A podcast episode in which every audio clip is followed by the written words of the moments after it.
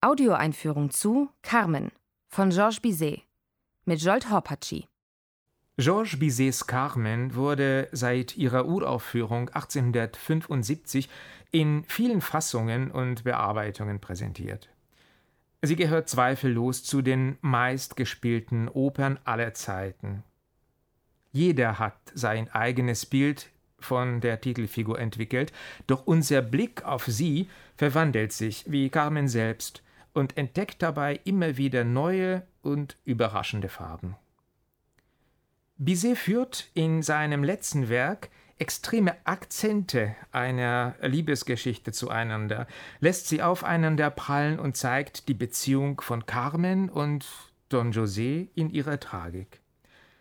Die Leichtigkeit des Varietés trifft in dieser Oper auf unbewegliche, erstarrte Lebensmuster.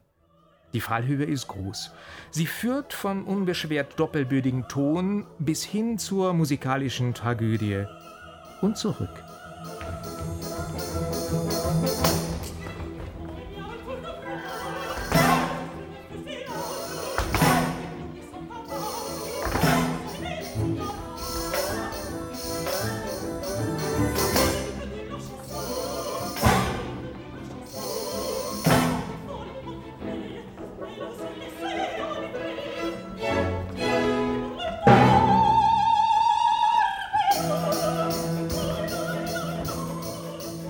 Im Gegensatz zur Vorlage, in der Prosper Mérimée aus der Sicht des Sergents Don José die Geschichte erzählt, verlagert Bizet den Mittelpunkt und setzt auf die Titelfigur. Aus ihrer Sicht erleben wir die Geschichte. Der Sergent José verfällt Carmen, die in der Tabakfabrik ihre Kollegin mit einem Messer angegriffen hat. Sie soll von ihm ins Gefängnis gebracht werden. Doch Carmen überredet ihn, sie freizulassen, was José auch tut. Er setzt damit seine Soldatenehre und die von seiner Mutter geplante bürgerliche Ehe mit Michaela aufs Spiel. José wird zum Deserteur und folgt Carmen in die Berge, um als Schmuggler an ihrer Seite zu leben. Er will sie ganz besitzen. Doch seine Hingabe widerspricht ihrem Freiheitswillen. Sie lässt sich von niemanden vereinnahmen.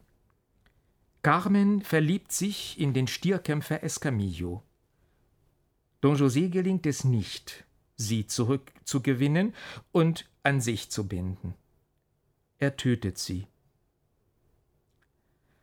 Das Leben des Georges Bizet ist genauso von Gerüchten und ungeklärten Details umwoben wie die Rezeptionsgeschichte von seinem letzten Werk. Im Alter von gerade einmal 37 Jahren, drei Monate nach der skeptisch aufgenommenen Uraufführung der Carmen, starb er an einem Herzanfall. Seine Biografie blieb ohne Glanz, ohne Skandale und große Ereignisse. Sein Ehrgeiz galt von Anfang an an der Oper. Dabei versuchte sich Bizet in völlig unterschiedlichen Formen und Genres, wie der Opera Buff oder der Grand Opera. Doch keines seiner Bühnenwerke hatte einen durchschlagenden Erfolg, worüber er selbst oft klagte. Erst Prosper Mérimées 1845 publizierte Erzählung Carmen ermöglichte dem Komponisten, seine ganze kompositorische Farbpalette in einem Werk ideal einzusetzen. Ihren Reiz hat die Novelle allerdings bis heute bewahrt. Vor allem durch den Tonfall, in dem von den wildesten Leidenschaften berichtet wird. Jacques Offenbachs Hauslibrettisten Henri Maillac und Ludovic Alevi bearbeiteten die Novelle für Bizet. Die geschärften Kontraste des Librettos ermöglichten dem Komponisten eine einzigartige Vielfalt in der Einheit zu verwirklichen. Auch der Einfluss Offenbachs hat Carmen gut getan. Denn die vermeintlich komischen Banditenszenen, bei denen das Publikum an Offenbachs Opera Bouffe Brigand denken mochte, erhalten durch den tragischen Zusammenhang bedrohliche Akzente.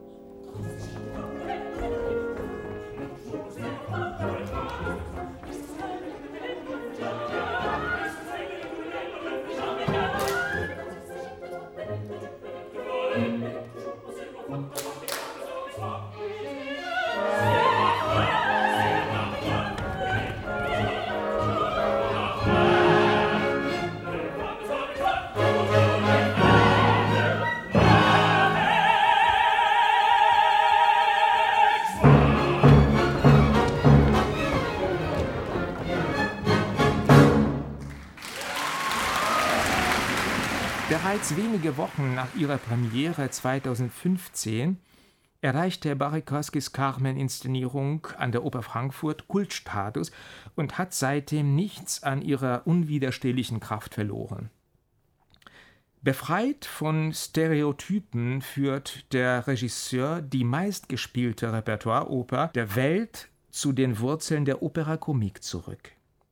In knappen Zwischentexten entwickelt sich die Handlung und steuert dem tragischen Schluss entgegen. Auf dem Weg dahin prallen lyrische Momente auf die unheimlichen Revue-Szenen der Schmuggler in Katrin Leertags Bühnenraum und Kostümen aufeinander. Durch unerwartete Brüche zwischen dem bissigen Ton der Opera Buff und Tragödie sprengt Koskis Vision sowohl die gängigen Klischees als auch die Gattungsgrenzen und schafft neue Carmen-Bilder. Sie hörten Ausschnitte aus der Premiere vom Juni 2016 unter der musikalischen Leitung von Konstantinos Karidis.